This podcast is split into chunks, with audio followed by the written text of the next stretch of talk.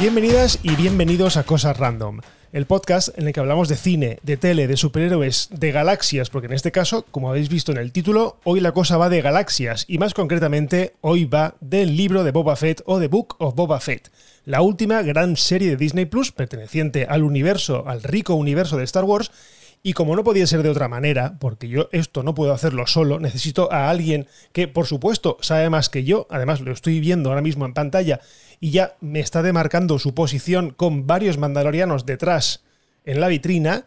Doy la bienvenida, como siempre, a mi amigo Eduardo Marín. Eduardo, buenas tardes. Hola Hugo, ¿cómo estás? Y hola a todos los que nos están escuchando. Un placer este reencuentro después de tantos años desde No Way Home, que se, siente, se siente como si fue ayer, pero al mismo tiempo como que ha pasado mucho tiempo. Sí, sí, totalmente. Tengo ganas de ver esa película otra vez, pero Sony nada que la suelta, nada que la suelta en digital. Nada. Sony, por favor, yo sé que sigues en el cine haciendo dinero danos la película para la tele. Tardará, tardará un mes, yo creo, ¿eh? Todavía. Pero bueno. Eh, pero hoy es día de Star Wars. Sí, hoy es día, de, Star Wars. Hoy dejamos el MCU tranquilo porque llevamos bastante tiempo hablando de Marvel y hoy vamos a centrarnos en algo que a mí me gusta mucho, también algo que en los últimos años me ha desenganchado un poquito, mi, mi, amor por la saga, digamos que ha bajado el nivel un poquitito, no nada alarmante, pero un poquito, y venimos a hablar de la última de las series de de Disney Plus que está haciendo Disney de Star Wars, una vez terminó el ascenso de Skywalker, dijo, voy a, a partir de ahora voy a hacer series de televisión porque mm, digamos que esto es lo que mejor sé hacer a día de hoy, creo que se está confirmando. Dime. ¿Una vez terminó qué? Sí, eso. Eso. No sé, no el sé episodio, el episodio 8 más 1. No, no sé. No, es que me, niego, me niego, me niego a, considerar. Hay un vacío en mi, cerebro de esa De verdad, de verdad. O sea, ¿ves? Eso, ese, eso tiene la culpa de mi, de mi bajón de amor por la saga. El ascenso de Skywalker, que para mí fue el descenso de Skywalker a los infiernos directamente. Pero bueno, hoy nos, hoy nos adentramos en una serie que es una especie de spin-off de la exitosa de Mandalorian, la primera gran serie de Star Wars y la serie con la que muchos volvimos a creer que había vida después del universo, digamos, de las secuelas montadas por JJ Abrams. Eh, creímos que, o creemos que este, esta dirección que está tomando Lucasfilm, que está tomando Disney con Star Wars, es la correcta y tras dos temporadas de The Mandalorian, tuvimos eh, la incorporación de un nuevo viejo guion nuevo guion viejo personaje que era Boba Fett, el famoso cazarrecompensas que si me escucháis, si me habéis escuchado algunas veces, eh, aquí lo he dicho, que no es un personaje que a mí particularmente me apasionara, porque sí que es cierto que yo me considero un fan de la saga, pero eso, un fan de la saga. De las películas sí que es verdad que he consumido otros, eh, digamos, otros productos audiovisuales que me están gustando cada día más, pero soy básicamente un fan de la saga. Entonces, eh, el personaje de Boba Fett a mí como que me daba bastante igual y que siempre me ha llamado la atención el fervor con el que mucha parte del fandom eh, lo tiene en una alta estima. ¿Es tu caso? Sí. Sí, es mi caso, es el caso de muchos también. Obviamente yo no vi la saga original, la trilogía original de Lucas en el cine, no había nacido, yo soy más un, hijo de las precuelas, como dicen. Por eso tengo en tanta estima a las precuelas como tal. Sé que son odiadas por muchos. A veces me pregunto si pasará lo mismo dentro de 10, 15 años, que habrá un grupo de seguidores de las secuelas como yo formo parte de los seguidores de, de las precuelas. ¿Quién sabe? ¿Quién sabe? Yo no creo que de la 9, pero de la 7 y la 8 seguro sí. Pero el hecho es que Boba Fett cautivó por diseño, del mismo modo que el mismo Darth Vader en la primera película, por supuesto no son iguales, Boba Fett tiene tres minutos en pantalla y cinco líneas de diálogo, mientras que Darth Vader incluso en A New Hope tenía más participación. Y por supuesto tiene el mítico combate, corto pero mítico combate con Obi-Wan Kenobi. Eh, Boba Fett cautivó a la audiencia por aspecto, por diseño. Era el juguete que todos querían tener. Era el, el Clint Eastwood de la saga. Y para eso lo creó George Lucas, entre comillas, ¿no? Porque no sé si lo han visto, no sé si tú lo has visto, pero todo el que nos esté escuchando, hágase un favor un día de estos y vaya a Disney Plus y busque el documental de Boba Fett, dura 23, 24 minutos. Te cuentan la historia de cómo nació el personaje, que originalmente iba a ser una especie de Stormtrooper especial, y no iba a ser uno, iban a ser muchos, de blanco. El mismo traje, pero de blanco. Iba a ser como un nuevo escuadrón élite, por así decirlo. Pero temas de presupuesto, de que no había dinero y no había tiempo para hacer más armaduras, Lucas decidió cambiarlo y crear un solo personaje tan inspirado en Sergio Leone, en el Spaghetti Western, en todo este lado de sagas de películas y de estilo que a él le gustaban tanto, además de, de las historias de samuráis, por supuesto, que incluso le dio espuelas al caminar.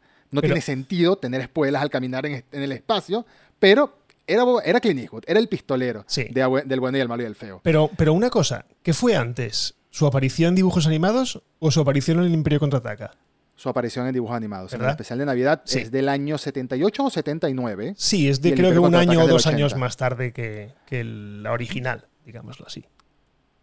Exactamente. Y desde entonces, el hecho de que fuera quien derrotó a Han Solo, el hecho de que fuera que, que le diera pelea a Luke, a un Luke muy, con muy poca experiencia, pero se escapó con Luke, el hecho de que estuviera a la mano derecha de, de Darth Vader, todo eso lo convirtieron en un personaje muy misterioso, de muy pocas palabras, de muy pocos movimientos. Si te das cuenta, Boba ni siquiera se movía casi. No, En la expresión corporal de Jeremy Bullock era espectacular en su momento. Y cuando Lucas reedita las películas en los 90 para eh, relanzarlas con las precuelas, le cambia la voz y le pone la voz de Temuera Morrison y me pareció espectacular también. O sea, es corto pero preciso. El tema es que en The Book of Boba siento que no se le hizo justicia al Bien. personaje. ahora, ahora vamos No- a eso. Ahora vamos a No eso. es un tema... Ok, ok, ok. Porque El hecho es que sí, la gente quería el juguete, la gente quería la armadura, la gente quería el casco y por eso se enamoraron de Boba Fett Claro. y se convirtió en un personaje que mucha gente quería. la historia de Boba, digamos que se reintrodujo en el universo de Star Wars con las precuelas, sobre todo en el episodio 2, que fue cuando conocimos que su padre, Jango Fett, o, o un cazarrecompensas llamado Jango Fett, servía como de clon original. El ADN de ese cazarrecompensas servía para crear el ejército de clones. Bueno, todos compramos esa versión, más que nada porque además vimos precisamente esa versión blanca de Boba Fett en forma de soldados imperiales o presoldados imperiales que eran los clones. Y a partir de ahí conocemos a su hijo que él pidió. Lo único que pidió fue, en lugar de dinero, fue un clon exacto de él, inalterado. No sabíamos entonces por qué eso de inalterado. No sabíamos nada. se- eh, además tenía un crecimiento normal y corriente. Conocimos a ese niño y ya no volvimos a conocerlo más, salvo eh, en alguna incursión, creo que fue dentro de The Clone Wars, si no me equivoco, Clone en la Wars, serie sí, de The Clone Wars. Aparece sin armadura porque está muy chiquito todavía para ponérsela. Chiquito Sí. entre comillas, tendría 12, 13 años por ahí. Pero aparece en varios episodios y aparece con un grupo de cazarrecompensas, incluyendo los que estarían en esa, en esa primera vista que vemos de cazarrecompensas con Vader. Correcto. Esta vez está Dengar, está Bosk y todos los demás. Bueno, uno de ellos, Bosk específicamente, fue como un hermano mayor para Boba durante mucho tiempo. Y el mismo personaje del que ya hablaremos que aparece al final de la Correcto. serie Boba Fett también era un mentor slash rival Sí. en Clone Wars. Esto, sigue de, esto sirve de precuela, sirve de, de- de inicios, de historia de inicios de Boba Fett, y a partir de ahí le perdemos la pista totalmente. Estoy hablando siempre de, de producto cinematográfico. ¿eh? Veis que no nombro para nada los cómics, porque sé que hay mucho material, muchísimo material de Boba Fett, pero eh, a día de hoy prácticamente todo es considerado leyendas y, bueno, quien quiere se lo puede leer y quien quiere no. Y realmente yo creo que a día de hoy le liaría más que otra cosa porque no se ha desarrollado de la misma manera. El tema está en que no volvimos a, subir- a su- a- a saber perdón, nada de él hasta de Mandalorian. Llega de Mandalorian la segunda temporada y evidentemente ya sabíamos que Boba Fett, eh, por, un poco por comentarios, sabíamos que era un mandaloriano o por lo menos que tenía un traje mandaloriano. La serie era sobre un mandaloriano. ¿Y cuál fue nuestra sorpresa cuando al principio de la segunda temporada alguien llevaba su armadura? El personaje de Timothy Olyphant, eh, no me acuerdo cómo se llama ahora, ¿cómo se llama? ¿Tú lo sabes? Cop Banff. Correcto, esa especie de sheriff que sale en, el- en la premiere de la segunda temporada aparece Pasó con de la- Deadwood a Tatooine. Correcto. Además hace lo mismo, hace exactamente lo mismo, solo que del oeste a, a Tatooine. Y lo vemos con la armadura de Boba Fett. Además, los que somos seguidores de la saga, automáticamente vimos ese casco con, el, con la bolladura en la cabeza, que claramente era el traje de Boba Fett. ¿Y por qué lo tenía él? No lo sabíamos. Pero ya intuíamos que algo iba a pasar. Y efectivamente, no sé si fue en el episodio 7 o en el 6 de la segunda temporada, tuvimos la gloriosa reintroducción del personaje de Boba Fett, otra vez interpretado, a mí me parece ese detalle fantástico, por Temuera Morrison, el mismo Sí. que puso la cara a todos los clones y por supuesto a Jango Fett en el episodio 2. Y a partir de Claro. aquí, digamos que se- sus caminos discurren de manera paralela hasta el final de la segunda temporada de, del Mandaloriano, donde vemos a un Boba Fett que, sobre todo, eso fue creo que fue en la escena créditos, ¿verdad? Sí. Que va para el, para el Palacio de Java. Sí, o sea, ya directamente ya tiene su traje, ya está más gordito de lo normal. Bien, ha pasado los años, ha comido mucho en Tatooine, no sé el qué, porque la verdad es que en Tatooine yo creo que poco hay que comer, pero bueno. Y lo vemos que eh, lo que hace directamente es tomar el puesto de Java. Bueno, el puesto de Java o el puesto de aquel que había tomado el puesto de Java, porque recordemos que Java muere en el retorno del Jedi. Entonces, se nos anuncia una serie. Una serie que nos va a desarrollar, creemos nosotros, la vida de Boba Fett. Algo que cree Disney que nos puede interesar. Y yo, sí. principalmente, compré esa versión. Compré esa curiosidad que me daba por el personaje. Un personaje que, repito, que a mí me daba bastante igual hasta ese momento y llegó a interesarme, llegó a decir, o sea, pues me interesa saber de dónde ha salido este tío o qué va a hacer este tío. Y a partir de aquí viene el bajón y entramos en la serie. Y entramos en la serie. Em, es un tema de qué esperaba la gente de esta serie, a mi parecer. Yo, yo no sabía qué esperar.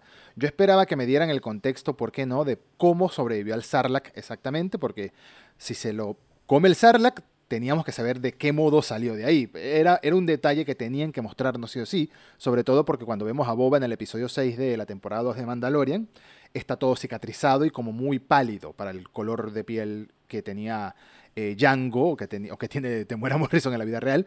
Eso era cicatrices de, de, ácido, de algo por el estilo. En leyendas, como dices, que ya no es canon, hay muchas eh, historias que contaban detalles de cómo es cómo, es el proceso del sarlac de digerirte y el ácido corpora, el ácido estomacal y todo eso. más o menos uno sumaba, bueno, si lo estaban digiriendo y salió, quizás ese sea el ácido. Pero queríamos saber exactamente qué pasaba. Y a mi parecer, a mi parecer la serie estaba basada en un personaje muy difícil de desarrollar, porque de nuevo es un personaje que no hablaba, es un personaje que no se movía casi, es un personaje que si bien en su pasado lo vimos cómo se creó como casa recompensa, cómo se crió después de la muerte de Django en Clone Wars, y en Clone Wars lo vimos, bueno, brevemente como un niño interpretado por Daniel Logan. Em, no sabíamos mucho del personaje, no sabíamos qué contarnos del personaje, pero es un personaje, valga la redundancia, estoy diciendo mucho personaje, que teníamos las expectativas muy altas, a diferencia del Mandaloriano, de Din Djarin, que cuando lo vemos por primera vez, era un personaje completamente nuevo. Sí. Y fuimos, fuimos conociéndolo poco a poco y fuimos tomando cariño y aprendiendo lo que hace especial a este personaje. Hay rumores que dicen que originalmente eh, Fabro y Filoni querían que The Mandalorian fuera una serie de Boba Fett, pero Lucasfilm le dijo no, porque es un personaje muy importante y no sabemos aún qué vamos a hacer con Boba Fett. O sea, no se sabe aún qué planes tiene eh, Lucasfilm para un personaje tan conocido. Entonces, ¿qué hicieron? Desarrollar un personaje completamente nuevo, pero si comparas la manera de ser de Din Djarin, el silencio, los movimientos, el pistolero, el misterio, es Boba Fett. Es, lo que era Boba Fett en el Imperio Contraataca, en el Retorno del Jedi, y es lo que era en los cómics, que ya no son canon también, y en las novelas. Ahora, para mí, la serie está dividida en dos mitades de Book of Boba Fett. Una mitad pre-episodio 5 y la segunda mitad, que no sería una mitad, sería como una, un tercio más o menos, eh, pre-episodio 5, que ya sabemos que en el episodio 5 no sé qué pasó, cambió de ser la serie, ya, ya es otra serie, básicamente. Y post-episodio 5. Para mí lo que más funciona de los primeros cuatro episodios, sobre todo de los primeros tres episodios, porque el episodio 4 no me gusta en lo absoluto, eh, lo que más funciona de, los primeros tres episodios son los flashbacks. Son todo este camino de Boba con los Tuskens, es muy danza con lobos, es muy película del viejo oeste, es muy spaghetti western, Sergio Leone. Todo este tema tribal, El último samurái, todas estas historias que, que vemos de gente que adopta a alguien que no es de su tribu, que se gana su lugar, mejor dicho. No es que lo adopta, que se gana su lugar en esa tribu y en esa cultura.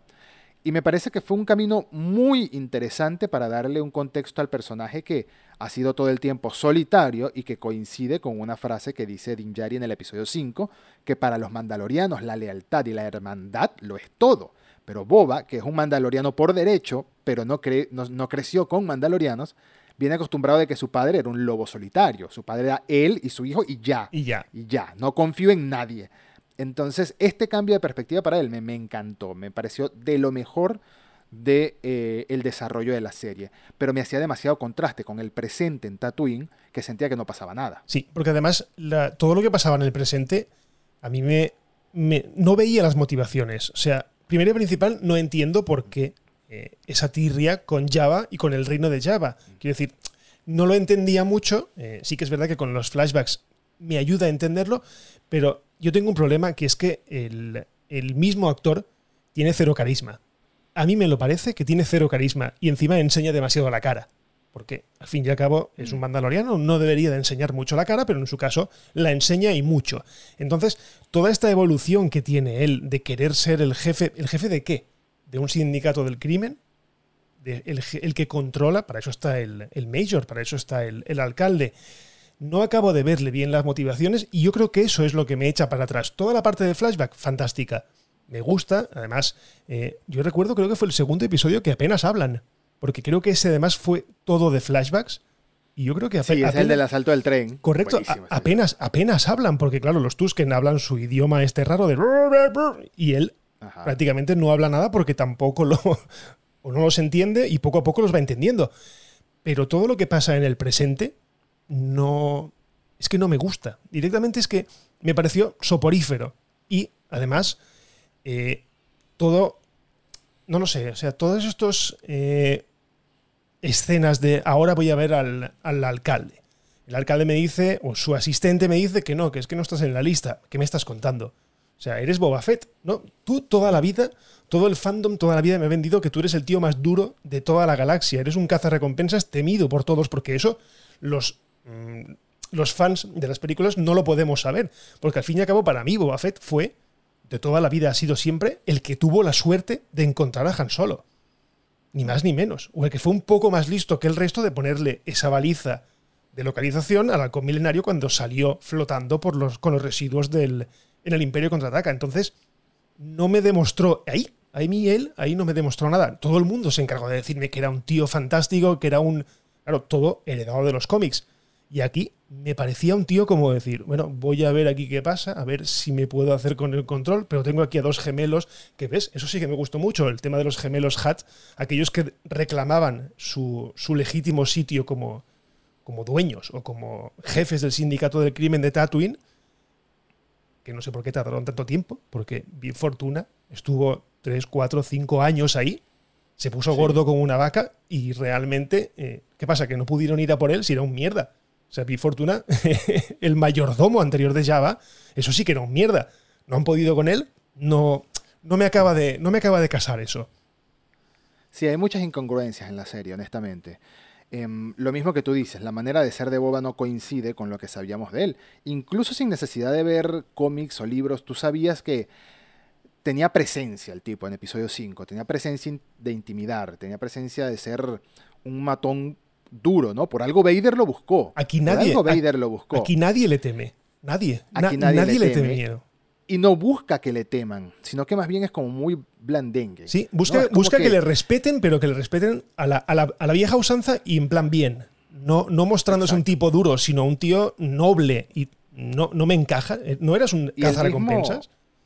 El mismo Temuera Morrison dice, dijo en una entrevista, que si él había algo que no le convencía de la serie, era que siente que Boba hablaba demasiado. Y es verdad, Boba habló mucho. Boba habló mucho más de lo que debía haber hablado para un tipo que se supone que... Mira, el Boba del último episodio, el Boba del combate final, se asemeja más a lo que uno conocía Es posible. de Boba Fett. Sí. Se asemeja más. Porque, porque es más un mercenario, es un, más un guerrero. Es que además yo creo que Temuera Morrison tiene otro problema y es que tampoco es buen actor. Tiene presencia porque es un tío de las... Es de, de la Polinesia o algo así, ¿no? Él, Sí, no, es neozelandés. Correcto, neozelandés. Entonces es un Pero tío... Maori, es Maori. Es Maori, correcto, es un tío que tiene presencia. Pero yo creo que su fuerte no es hablar. Tampoco fue su fuerte siendo papá de Aquaman, que también hablaba poquito. se, se- se- se me olvida, sí. Se me olvida. Entonces, no lo sé. Mi- explotar, mi claro, punto- explotar esa, esa faceta suya de hablar, teniendo a un actor que no es muy dado a hablar, que ya actuó reguleras en, la, en, el, en el episodio 2, porque sí que es verdad que el peor episodio de todos para mí es el 2, y todos actúan mal, hasta Natalie Portman, todos lo hacen mal. Creo que, me- no, falso, menos Christopher eh, Lee, menos el Conde Dooku, Claro. el resto todos actúan mal. Entonces, claro, evolucionar a este personaje, evolucionar al actor, o sea, o, o unir los destinos del personaje al actor, yo creo que haya sido un pequeño error. Sí. Es muy, es muy loco lo que pasa con episodio 2, que entre las tres películas precuela es considerada la peorcita, pero suma muchísimo al canon de Star Wars. Porque pasa Suma mucho, muchísimo. porque pasan muchas cosas, pero a mí, te Sí. juro, te juro por, por lo más grande, que es que es la película que más vergüenza ajena me da. O sea, hay momentos en los que quiero meter como, co- como un avestruz la cabeza dentro de la tierra. O sea, el momento de la pera, el momento del yo estoy más... No, eso, eso, eso es de la 3, perdón. El de la arena, el de la arena. Mira, estoy soplando y se va a oír bien el soplido, porque es que de verdad, o sea, no, no, no, no puedo. No puedo, es que me, me supera. Pero sí, tienes razón en, en- en que no coincide. O sea, yo entiendo que hay un momento en el flashback, creo que es el episodio 3, si no me equivoco, que es cuando recupera la nave. Hay un momento de los flashbacks que me parece muy importante para el desarrollo de la relación de él con Fennec Shand, ¿no? Que él sabe quién es ella, él le salva la vida, aquí vemos, coincide con la primera temporada de Mandalorian, le salva la vida, la lleva para estos, bueno, ya me quejaré de este grupo de personas, me- la lleva para estos eh, cyberpunks los, de Power, Tatooine. los Power Rangers.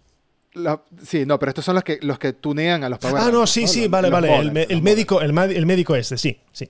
El médico Mother, sí. La lleva, la salva y luego van a recuperar la nave. Y después de que recuperan la nave, después de que se vengan matando a todos los motorizados, disparándoles desde la Slave One, que me pareció espectacular. Glorioso. Eso sí era un momento de Boba Fett, acabando con ellos así, de la manera más práctica posible. No sé por qué no lo hizo al final de la, de la temporada, que pudo haber volado y destruido. Bueno, en fin. Igual Sí. el Rancor, la pelea con el Rancor estuvo divertida. Hay un momento que está en una fogata hablando con Fennec y Fennec básicamente, bueno, ya te pagué mi deuda, ya me voy. Y él le dice, ¿por qué no te quedas? ¿Por qué no te asocias conmigo? Yo no quiero solo tu músculo, yo también quiero tu cerebro, ¿no? Te quiero por inteligente. Y, y básicamente eso te justifica por completo que si ella habla, él la escuche y tome en cuenta su opinión. Sí. Porque la quiere, no solo por ser buena con su trabajo de mercenaria, y recompensa y asesina, Sino porque es lista. Master, Master Assassin Fennec Shand, sino porque tiene eh, perspicacia, ¿no? tiene inteligencia, tiene estrategia, tiene táctica, tiene todo lo que hace falta para sobrevivir tanto tiempo en ese trabajo. Mm. Ahora, ¿por qué escucha al resto de la gente? No, los Power Rangers le decían cualquier cosa y él hacía caso. Fíjate en el episodio final. Nos vamos al castillo porque estamos en ventaja en el castillo, estamos protegidos. ¿no? Y viene la niña Power Ranger, el- Kimberly, la Power Ranger rosada, y le dice, no, yo me quedo aquí porque vamos a proteger al pueblo. Ok, me quedo, está bien, sí, tienes razón. Todo el tiempo le hace Le caso, hace a los caso a Power todo el le- mundo. todo el tiempo le hace caso a todo el mundo. No entiendo. ¿Qué, qué parte, ¿Qué parte de... ¿Qué tipo de decisión tan extraña? Tomando en cuenta que son los mismos creadores de Mandalorian, que son gente que ya no se habían ganado nuestra confianza y que seguimos teniéndole confianza. Pero John Favreau fue el escritor de todo el guion de Boba Fett, todo. igual que ha escrito casi todo el guion de The Mandalorian 1 y 2. Eh, no entiendo qué querían hacer con esta serie. Eso es lo que me choca. No. Sobre todo, sé que me estoy adelantando muchísimo, pero creo que hay manera de englobar todos los puntos de la serie. Hablaremos de lo de Luke y todo esto. Sobre todo porque hay algo que tú estás diciendo, que él quería hacerse el jefe criminal de Tatooine porque, bueno, quizás lo que justifique esa decisión es cuando le dice a Fennec Shand en la fogata también, estoy cansado de trabajar para gente que nos pone en riesgo sin importarle a nosotros, ¿no? Quiero ahora yo ser mi propio jefe. O- Ok, está bien. Vamos a decirte que sí, tiene una buena motivación.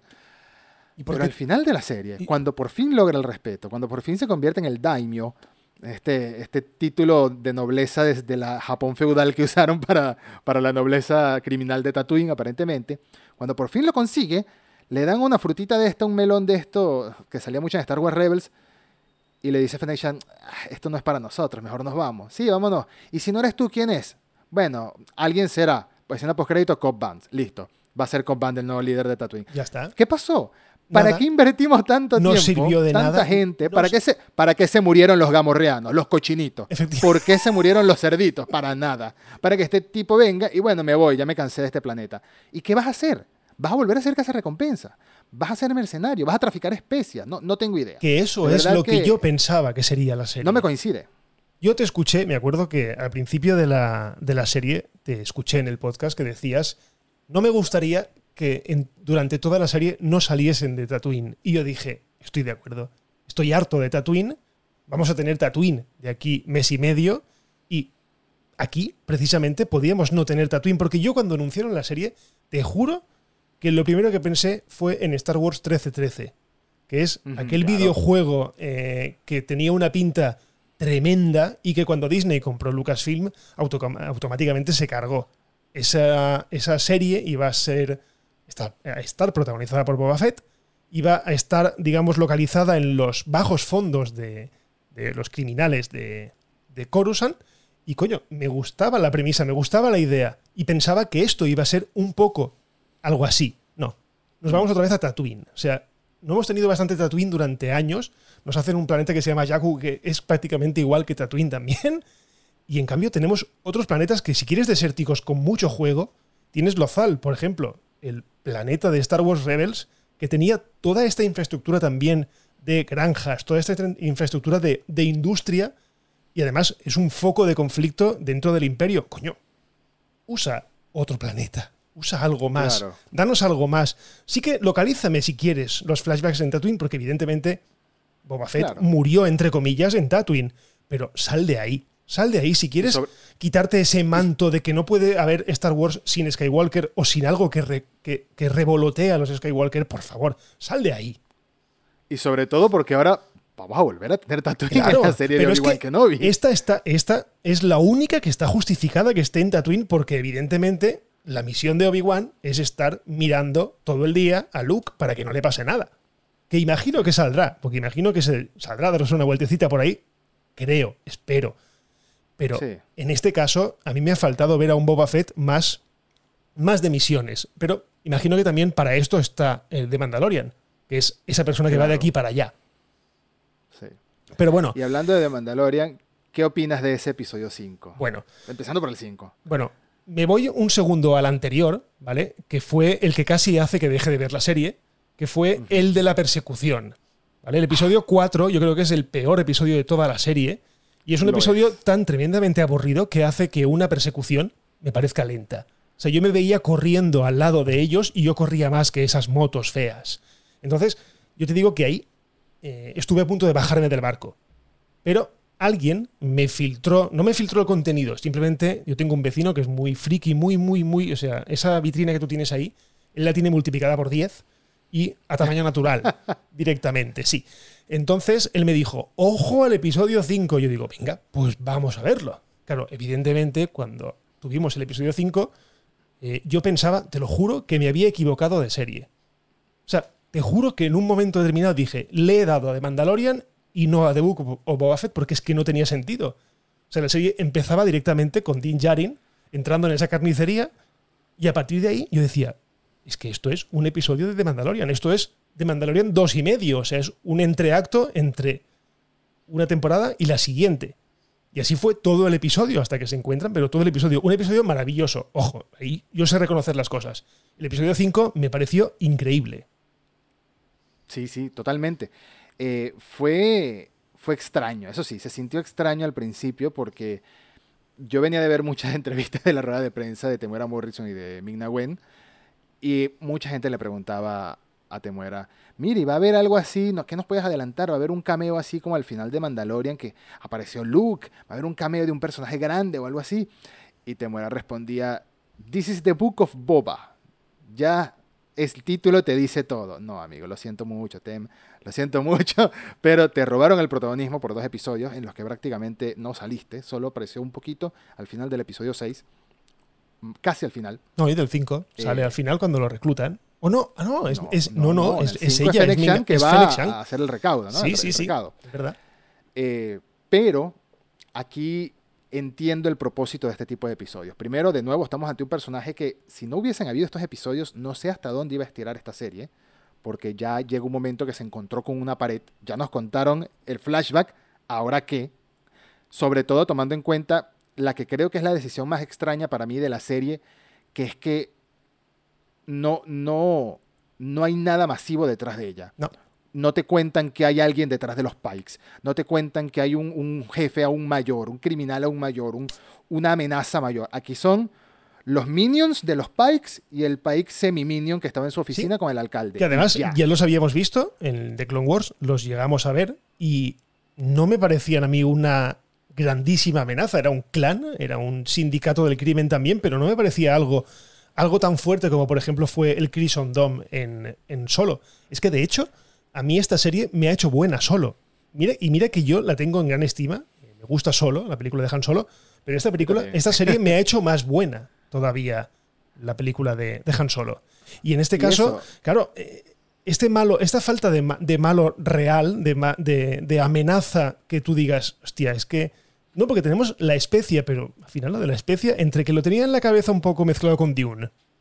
Todo el tema de la especia. sí. Y, y- y que realmente no entendía bien bien el valor de la especia. No, no, lo, no, lo, no lo llegaba a entender. Entonces, sí que es verdad que hasta el episodio 5 era una serie y a partir de la 5 es otra serie totalmente diferente. Es otra serie. Pero aún así siento que faltaba esa amenaza final. Sí, ahora, ahora hablaremos de eso, de lo que falta. Sobre todo porque en las dos temporadas, no me acuerdo si en las dos, honestamente. Sé que en la segunda temporada sí, pero en la primera temporada, ah, sí, claro. sí, sí, teníamos a. Gideon, En la- ¿no? tenemos a Moff Gideon. En la primera temporada de Mandalorian tenemos a Bob Gideon, pero tenemos una escena postcrédito que nos deja, uh, que son las espuelas y Fennec Shan el cadáver ahí, que nos imaginábamos que era Boba Fett. En la segunda temporada tenemos una escena postcrédito que es el, el asesinato de Big Fortuna y Boba Fett sentándose en el trono, una escena mítica. En la escena postcrédito de Book of Boba Fett tenemos que, ah, Timothy Olyphant se salvó, Nada, ¿ok? nada. Y, y está bien, me cae muy bien el actor, pero, ajá, Sí. ¿Qué, qué, qué afecta esto al filoniverso, al Fabroverso? ¿Qué afecta esto a gran escala? Nada. Nada. Aquí lo único que afectó a gran escala fueron en el episodio 5 y 6 el desarrollo que le dieron eh, tanto a, Mandalo- a Din Djarin y a los mandalorianos como el tema de Ahsoka y Luke. Porque a mí me pareció que esa prim- esos primeros 10 minutos o 15 minutos, no sé cuántos fueron exactamente, del episodio 5, Todo el toda la charla todo el tema del sable, sí. Din Djarin, Paz, te bombardearon de canon, que toda esa información, por cierto, toda esa información está en Star Wars Rebels y en parte en Clone Wars. Pero, obviamente, ellos reconocen que muchísima, muchísima, muchísima gente no se va a ver entre las dos 11 temporadas de series animadas. Para mucha gente le cuesta ver series animadas y es totalmente comprensible. Aquí te lo resumieron. Hubo una vez un mandaloriano que fue mandaloriano y Jedi al mismo tiempo. Él creó este sable de luz. Después hubo guerras entre los mandalorianos y los Jedi. Y el sable de luz negro fue pasando de generación en generación y se convirtió como una especie de cetro eh, de, de Excalibur, básicamente. Es un Excalibur. Mm. El que lo tenga lidera Mandaloria y leyendas y maldiciones detrás de él. Eh, el personaje de John Favreau, Paz Vizla, el mandaloriano azul, dice que le pertenece a él porque le pertenecía a su antepasado Previs. Le digo antepasado porque no tengo claro si es el tío, el abuelo. sí, no, tiene, lo dice muy claro. No dicen qué es, pero es de, es de su clan, es Vizla. Entonces hay esa pelea. Toda esa, toda esa secuencia fue increíble Mm. y nos da a entender qué va a pasar en la tercera temporada de Mandalorian, que era una pregunta que yo me hacía después del final de la segunda. Sí, porque Ok, re- amé realmente, la segunda, claro, ¿Pero decíamos qué viene? que, va- que viene él haciendo misiones y Ah. además no tenía a Grogu, que todavía aún era más incertidumbre.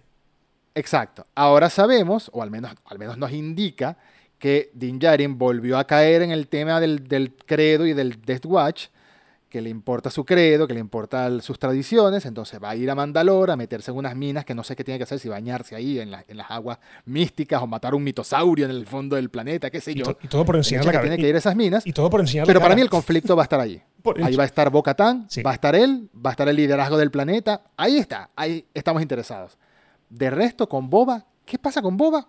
Mm. Se va a hacer misiones, ¿será? No se sé. cruzarán, ¿eh? se cruzarán y ya está. Pero bueno, volviendo a ese episodio 5, ese episodio 5 Sí. era como un regalo. O sea, era un regalo, era una. Era un vómito constante de referencias fanservice increíble. O sea, yo en el Sí. momento, te juro, en el momento en el que me entra la, la mecánica esta que habíamos conocido ya en, en The Mandalorian, con el Naboo Starfighter, por el amor de Dios.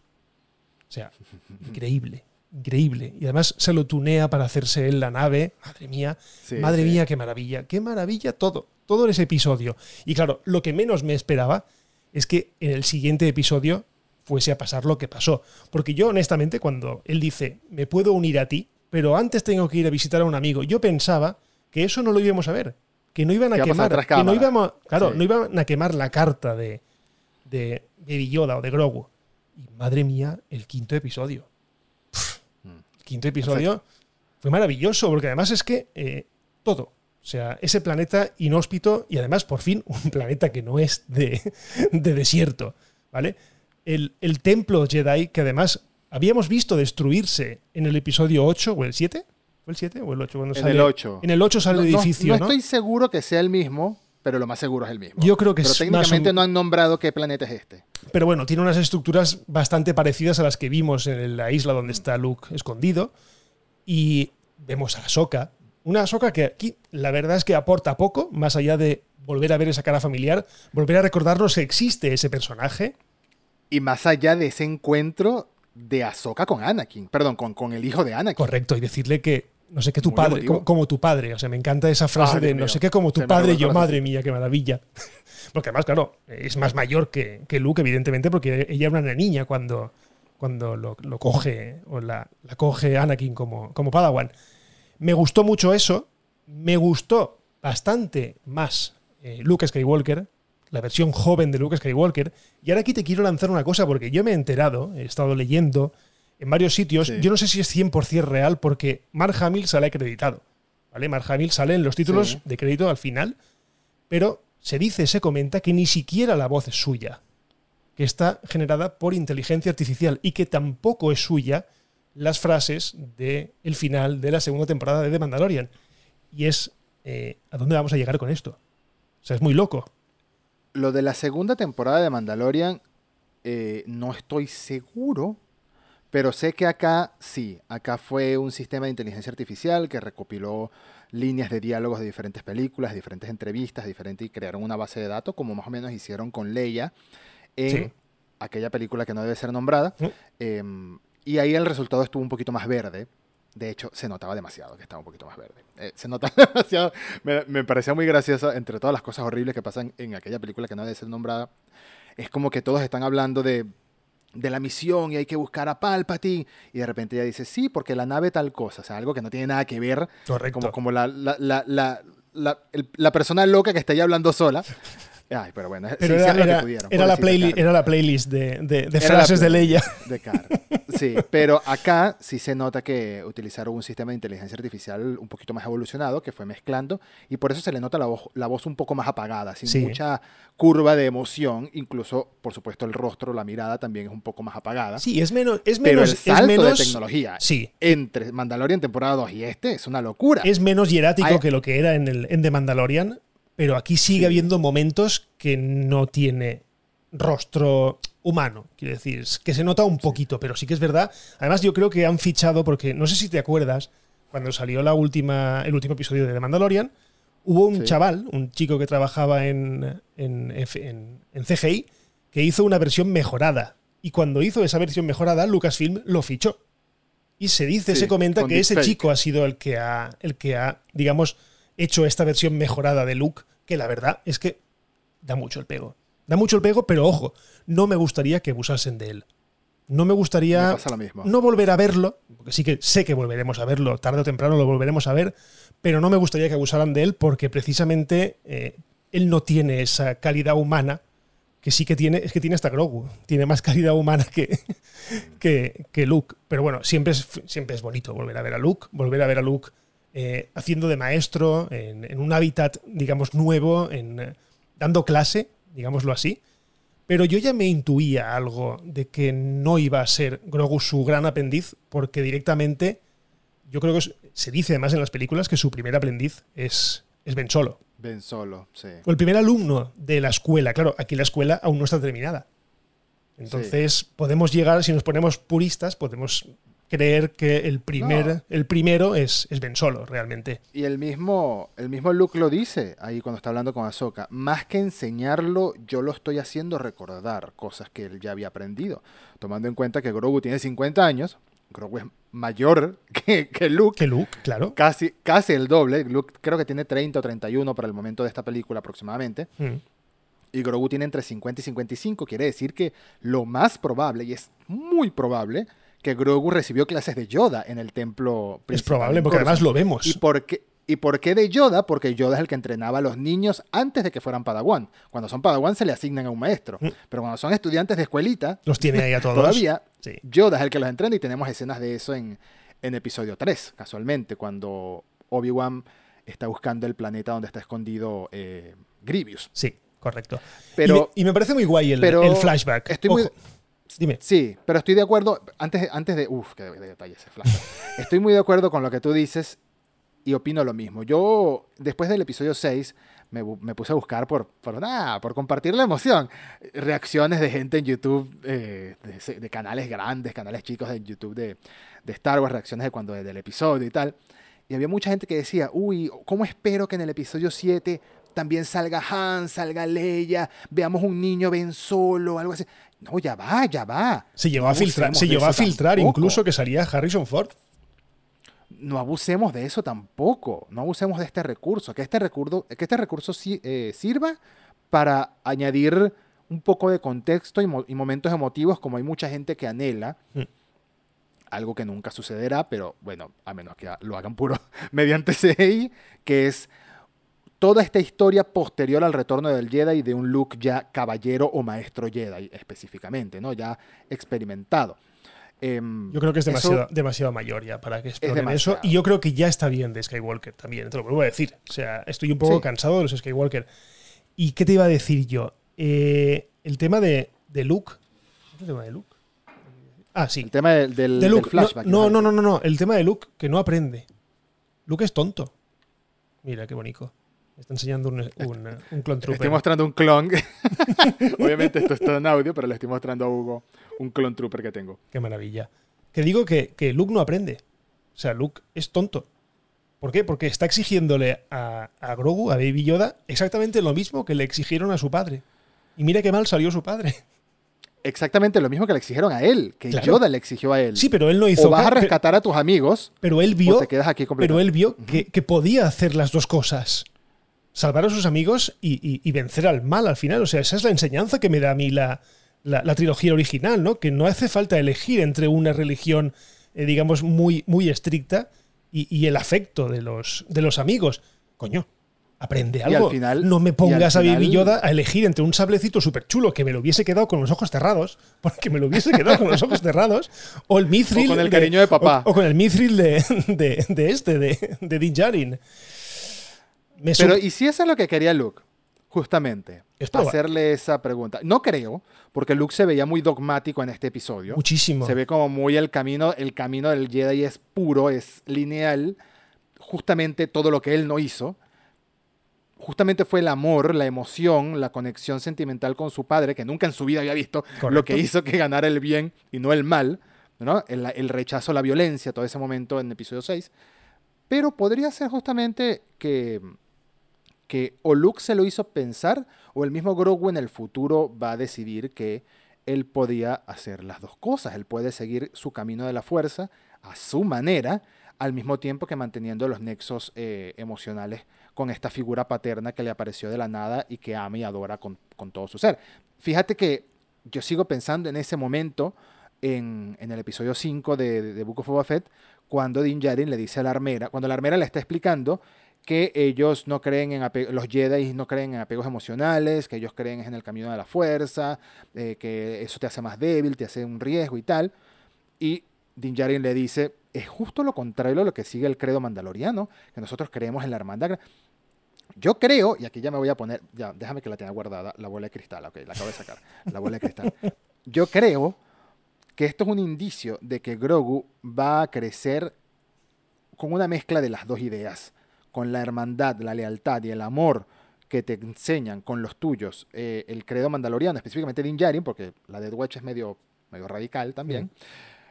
Y por otro lado va a crecer con las enseñanzas de la fuerza, va a ver que hay, puede haber un matrimonio de las dos cosas y no necesariamente el amor te lleva al miedo, el miedo te lleva al odio, el odio te lleva bla, bla, bla, todo eso, ¿no? Porque además usa la eh, fuerza, ya sabe usar la fuerza y de hecho en el último episodio que ahora entraremos, la usa tranquilamente cuando ya, digamos que ha abandonado a Luke.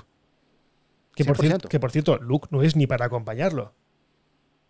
No, no. O sea, de verdad, manda, lo manda con R2 y ya está. Venga, va, acompáñalo tú. Que... Expulsado. Anda, vete, niño. Vete de aquí. Pero, ¿qué opinas tú? Dime. No, es que me estoy adelantando mucho, pero es que esto es algo que quería preguntarte a ti. ¿Qué opinas tú de esta idea? Siguiendo esto que acabo de decir del matrimonio, de la idea de cómo crecen los mandalorianos con la lealtad y cómo crecen los Jedi con el camino de la fuerza, la bondad y la protección del prójimo, porque al final eso sí creen los Jedi, ¿Qué opinas tú de que si, tomando en cuenta eso que vienes mencionando toda la conversación de que necesitamos alejarnos de, los, de Tatooine y de los Skywalker, en el futuro hace falta que en unos años, en el mundo real me refiero, utilicen toda esta base que han creado un personaje con el que ya todo el mundo está encariñado. Todo el que ve a Star Wars de Mandalorian se ha encariñado con Grogu. Sí. lo utilizan como un punto de partida a un soft reboot, por así decirlo, 50 años, 100 años en el futuro con un Grogu ya más adulto y empiezan una historia nueva. Incluso, incluso mucho más. Incluso mucho más. yo, te lo, yo te lo he escuchado y te lo compro totalmente. Totalmente porque además tranquilamente podrían pasar 300 años hasta que tuviésemos a un Grogu, digamos, desarrollado, que supiese hablar, porque se agradece que sepa hablar. y, evidentemente a un, un personaje que, que no escoge un camino, escoge los dos caminos, lo mejor de cada mundo. Y yo lo veo empuñando el sable negro. Lo veo además, lo veo retando en combate a alguien y, ganando el, sable. Y lo veo en el futuro. Además, si te das cuenta, todo lo que está desarrollando Lucasfilm eh, a día de hoy, todo lo demás es del pasado. Siempre es todo del pasado. Del futuro no tenemos nada. Y yo creo mm. que aquí es una buena manera de dar un, de dar un salto temporal importante y a partir de aquí eh, generar un nuevo no canon, sino un nuevo universo, unas nuevas amenazas, que pueden ser los Sith, los Sith evidentemente, pero puede ser algo incluso mayor que los Sith, porque no, no tiene por qué los Sith, eh, que están en un pequeño rincón de la galaxia, ser los más poderosos cuando puede haber otros.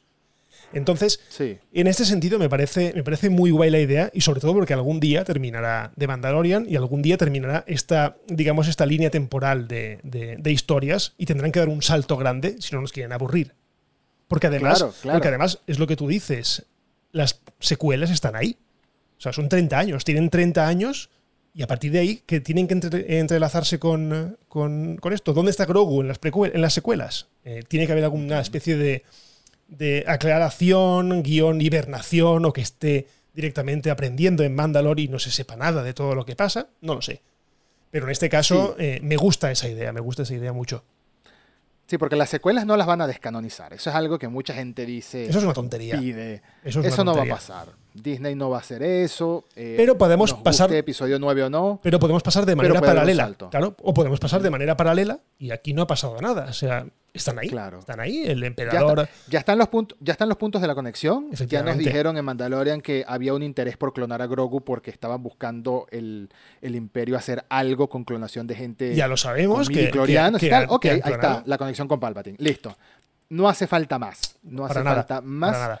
Eh, de hecho, haría falta dar un salto hacia adelante en el futuro, más que necesario. Y es muy difícil hacerlo a nivel narrativo porque te arriesgas de que la gente no tenga conexión emocional con ningún personaje, porque no es una franquicia nueva. No. O sea, no estamos hablando de iniciar una franquicia nueva, estamos hablando de seguir llamándose Star Wars. Entonces, ¿qué hacemos? Traemos un personaje que ya todo el mundo quiere y que puede vivir mil años, 900 años. Es más, es más, te lo pongo así, que ni siquiera hable que no hable, que se comunique con gestos, con sonrisas, que tenga aprendices. Así podemos empatizar más aún con los aprendices y tenerlo a él como de figura ahora paterna, ahora mentor. No sé, yo, yo veo que los caminos van por ahí, pero siento al mismo tiempo que hay mucho por desarrollar en esta línea temporal entre episodios 6 y 7 todavía, y que a eso vamos. hay, mucha cosa y se, ha, y se ha demostrado, por ejemplo, con Rebels, que la cantidad ingente de cosas que hay metidas entre el episodio 3 y el episodio 4, sí, correcto, que es donde se, desarrolla Rebels, es maravilloso y hay un montón de historias ahí dentro que no se han contado y que solo se han contado en dibujos. Y en este caso estamos después del 6, del episodio 6. Yo creo que aquí hay un montón de cosas, pero lo que tú dices, más relacionados con todo el tema del crimen. Fíjate que a mí me gustó mucho el tema del Crimson Dome, de los malos oficiales del, del episodio, de, perdón, de Han Solo. Y aquí va mi primera queja. Y es lo que tú dices. ¿Por qué no hay un enemigo mayor? Yo te juro y estaba deseando que saliese Kira, que saliese Daenerys. Necesitaba verla. Necesitaba verla. Además, no joven, sino mayor, porque han pasado sus años ya, y han pasado más años, y probablemente una señora, no incluso, incluso que no fuese Emilia Clark, que fuese otra actriz, pero que fuese Kira. Me hubiese gustado. Está claro que Darth Maul no, porque está muerto. ¿No? Creo recordar que está muerto para entonces, sí, porque lo este mata. temporal. Sí, sí, sí, correcto. Pero mm, en este caso me hubiese gustado ver a, a Kira y por supuesto me hubiese gustado que la escena de postcréditos hubiese sido otra cosa. ¿Por qué? ¿Que hubiese sido Kira? No. ¿Que hubiese sido Kira? No. Se nos salió de control en este, en este caso ahora vamos nosotros. No, en este caso Kira no, porque lo pregunté en el mismo momento que vi a Ahsoka. ¿Por qué sale Ahsoka? Aparentemente ahora para nada, para dárnosla al lado de Luke y punto pelota. Pero yo cuando vi a Kira, cuando vi a Ahsoka dije, ya está, ya está. El final, el final de temporada, la escena post créditos es una nave en visión desde atrás viendo la cabina de mando y ahí tengo a un tío con la cara azul y los ojos rojos. O sea, evidentemente tengo a, a mi obsesión que es ver en la pantalla al gran almirante Thrawn. O sea, no puedo con la vida ya. O sea, por favor, o me lo dan ya o voy a morirme. De verdad. Y no. Me parece no gracioso. Que el otro día confirmó Lucasfilm que el, el gran almirante Thrawn va a ser el villano de la serie de Ahsoka. Hombre, si lo han nombrado, si lo nombra ella. Y yo digo, pero si ya lo dijeron en Mandalorian, ¿qué me están confirmando? No entiendo. Lo, que, me gusta- lo- lo que sería, lo que sería noticia es que sale Ezra. ¿No? Que sale Ezra Debería Bridger. salir, porque lo están buscando. Están juntos. Es que están juntos los dos. Bueno, bueno, están buscando a Thrawn. Se supone que si están buscando a Thrawn, están buscando a Ezra. No sé, pero debería ser, debería Además, se ha confirmado Em, también Sabine. Sale Sabine. Cat en- Bane, sí, por supuesto. Cat Bane No hemos hablado de él. no es un villano final para la serie. No. Cat Bane es una mano dura, es la mano, es el que hace el trabajo sucio de alguien que lo contrata. Entonces, no es un villano final. Que además, Me que encantó además en Cat, live action, Cat Bane, no para es- quien no lo sepa aquí, porque hay mucha gente con la que he hablado que evidentemente no saben quién es ese tío azul, con los ojos rojos también, pero no es el mismo del que hablo yo. Este tío, este tío es un porculero que sale en The Clone Wars y también sale en Rebels. Es un cazarrecompensas, es un cabrón que Y siempre en The sale. Bad Batch, Y en The Bad Batch, correcto, que siempre sale en el momento que menos te lo esperas y que siempre te fastidia. Es un tío Sí. con un carisma brutal, por lo menos en la serie es un tío con un carisma brutal y que me da pena que aquí lo maten tan pronto. Yo creo que no está muerto, pero de, primeras, no de muerto. primeras parece que está muerto, porque hombre, yo lo que creo es que no está muerto porque si no, no hubiesen mostrado tanto énfasis en el pit, pit, pit ese de su pecho. Pero está claro que es mayor, porque lleva saliendo en las series desde The Clone Wars, por lo tanto es un tío mayor, ya es, ya es viejo.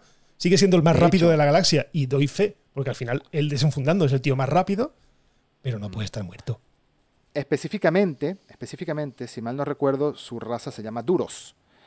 Y su raza, a partir de los 70 años, son considerados elders, ya a punto de morirse. O sea, viven menos que los humanos en teoría, ¿no? Y tiene, y tiene más los humanos, si humano estamos casi. sanos, podemos llegar a 100. Pero no es, que, no es que sea lo común. Pero en Star Wars, la raza de él ya a los 70 años es que estás viejísimo. Y para, la- para el momento de The Book of Boba Fett, eh, Cat Bane tiene 71. Tiene 71 años. Entonces, ya es que está viejo para su raza, está viejo para su especie. Pero yo tampoco creo que esté muerto porque a Cat Bane le encantaban las modificaciones. Ya nos vienen hablando de modificaciones. Esos tubos, que si, quien nos está escuchando, si no sabía para qué son esos tubos que le vienen como a las mejillas, esos tubos son eh, mangueras que van hasta los pulmones para pasarle oxígeno directamente, Mm. por si acaso un usuario de la fuerza le intentaba hacer un force choke. Sí. Lo intentaba ahorcar con la fuerza, no puedes, porque le pasa el oxígeno directo. Cosa que la- vemos si la- en The Clone Wars. cosa que vemos en The Clone Wars. Fantástico. El tipo. Hay, hay como una jerarquía de quiénes son los mejores bounty hunters del, del- del universo de Star Wars. Y el top 3, supuestamente, en orden, es, cuando estaba vivo, por supuesto, Jango Fett, eh, Cat Bane y Aurra Singh. Aurra Singh es una que anduvo también en Clone Wars, que fue como la primera mentora de Boba Fett después de que muere su padre. Ah, sí. Una mujer que tiene como una antenita en la cabeza. Sí, sí, sí. Que, sí. por cierto, la matan, entre comillas, en solo el personaje de Woody Harrelson, que se me olvidó el nombre en este momento, Beckett, dice- Beckett, ¿no? Beckett o Becker. Beckett. Sí, algo así. Pa- que parece sí. el nombre del de Valley Road. Sí, ahora que sí, sí, sí. Debe ser un guiño a eso. Em, él, él lo celebran como que el tipo que mató a Urra Singh, y él dice, bueno, es que yo la maté de casualidad porque la tumbé y se cayó y se murió. Pero si hubiese sido pistola a pistola, Hmm. no lo logra. No, no. porque era muy ruda. Y bueno, y ahorita Boba Fett obviamente ocupa uno de esos lugares entre los tres más temibles. Pero Cat Bane y Boba Fett son unos personajes que tienen mucha historia juntos, que ahora ya es leyendas, porque de hecho iba a salir en Clone Wars, pero fue cuando cancelaron la serie, en- después de la temporada 6 que la cancelan y Mm. no la reviven, sino muchos años después, eh, hace dos años fue, al 2020. Hace dos 2020 años. ¿Y cómo, y cómo la revive, y cómo la reviven, ¿eh? Qué maravilla. y cómo la reviven. Pero había un episodio que está, está en YouTube, los- la- la- el trabajo, ¿sabes? Cuando todavía son muy cuadrado todo, Sí. no, no está lista la producción, en el que se enfrentan Boba Fett y Cat Bane y la abolladura del casco se, la, Boba se la hace Cat Bane. se lo hace un disparo de Cat Bane. Obviamente en ese momento moría Cat Bane a manos de Boba, pero ya eso no, nunca sucedió, así que no es canon. Eh, me encanta que haya habido este duelo, sin embargo siento que el duelo se quedó corto, fue como muy corto. Yo Mucho. entiendo que la idea era tipo Obi-Wan y, y Darth Vader, que fue un duelo rapidito, o tipo un pistolero con otro, pero fue, un- fue, Pero fue si te- bien. pero Lo que si yo no te quiero es que fijas- si te todos esos duelos siempre han sido, han sido cortos. De hecho, para mí el más largo ha sido el de Obi-Wan y Darth Vader. Y Anakin. No, y Darth Vader, claro, el de Anakin y Obi-Wan es, es muy largo, es bastante largo Es dentro, cierto, sí. dentro de la película. Pero, por ejemplo, siempre han sido relativamente cortos. El de Obi-Wan con Darth Maul, por ejemplo, en, en The Clone Wars, también es excesivamente corto. Para lo, el, el juego que podría dar ese combate es muy corto y en este caso también es excesivamente corto. Y entonces entramos en el último episodio. Venga, vamos a entrar en el último episodio. Porque vuelve a pegar el bajón la serie. Para mí, vuelve a pegar el bajón, aunque es entretenido. El episodio es entretenido, pero a mí no me llena las expectativas. Vuelven a salir los Power Rangers con sus motos, con esas motos Ay, de, no, de feria, de feria de pueblo, de verdad. O sea, esas, yo no sé, el director de arte de esa, de esa serie, de dónde se sacó eso. Porque además, llenas de retrovisores, o sea, es que te juro que son motos de feria. Y te lo dije por WhatsApp un día, dije, son motos de feria, son muy feas. Además, como de los colores de parchís. O sea, muy, muy, muy mal, muy mal. Luego, esas, mm, esos droidicats, que parecen unos droidicats muy grandes eh, y súper amenazadores.